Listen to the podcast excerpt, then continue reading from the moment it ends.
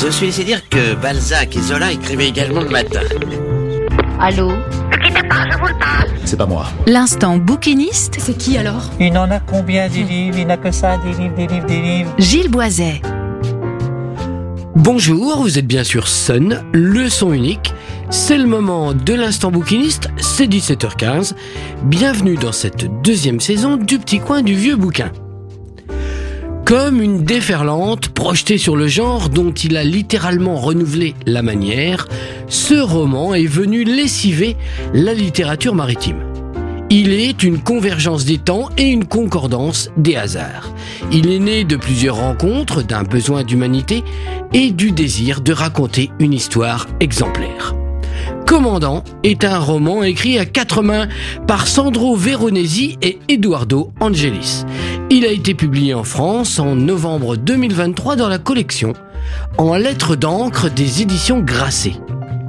Un livre, un écrivain et un réalisateur, deux scénaristes, un film, serait-ce le retour de ce bon vieux romanciné bien oublié aujourd'hui? Car Commandante, le film, dont la date de sortie en France n'est pas encore communiquée, a fait l'ouverture de la 80e édition de la Mostra de Venise en septembre 2023. Enfermé dans un corset de fer depuis un accident d'hydravion, le commandant Salvatore Todaro, en septembre 1940, a pris le commandement du sous-marin le Capellini, dont la proue a été doublée d'acier affilé pour l'archaïque occasion éventuelle d'un éperonnage avec l'ennemi. C'est que Salvatore Todaro était un homme particulier, flanqué d'un esprit guide, un guerrier de la Grèce antique. Le Capellini, après avoir franchi Gibraltar, s'est embusqué dans l'Atlantique. Ce roman est un grand roman maritime très original et très atypique. Tout d'abord, il s'est débarrassé comme de vieux oripeaux inutiles du vocabulaire technique et traditionnel accroché au genre.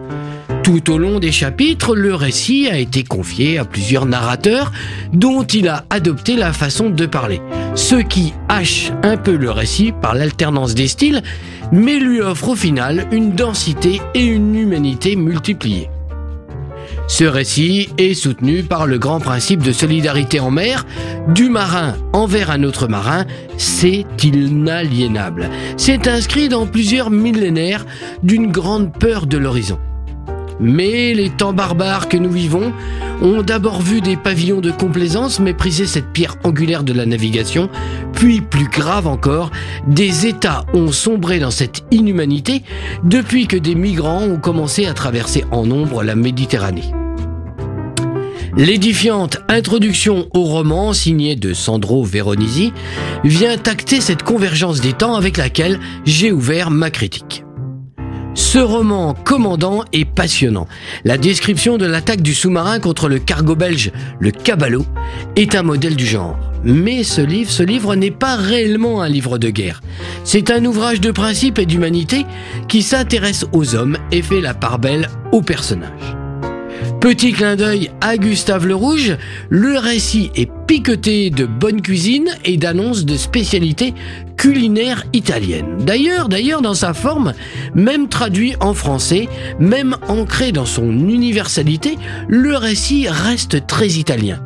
Ce qui donne à la lecture un véritable plaisir supplémentaire et inédit. Ce roman est l'épopée d'un sous-marin, il est le rappel d'un héroïsme salvateur, enchâssé dans un conflit sans merci. Il raconte le destin d'un équipage mené par un homme exceptionnel, mais surtout, surtout, il est l'affirmation d'un principe intangible, rappelé par ce même homme exceptionnel, que pour un marin, rien n'est plus enthousiasmant que de sauver un naufragé.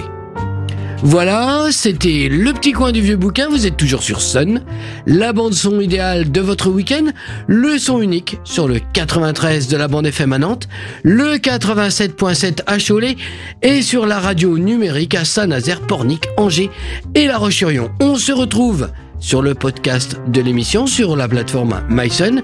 En attendant vendredi prochain 17h15, portez-vous bien. Bonne semaine, bonne lecture. Ciao ciao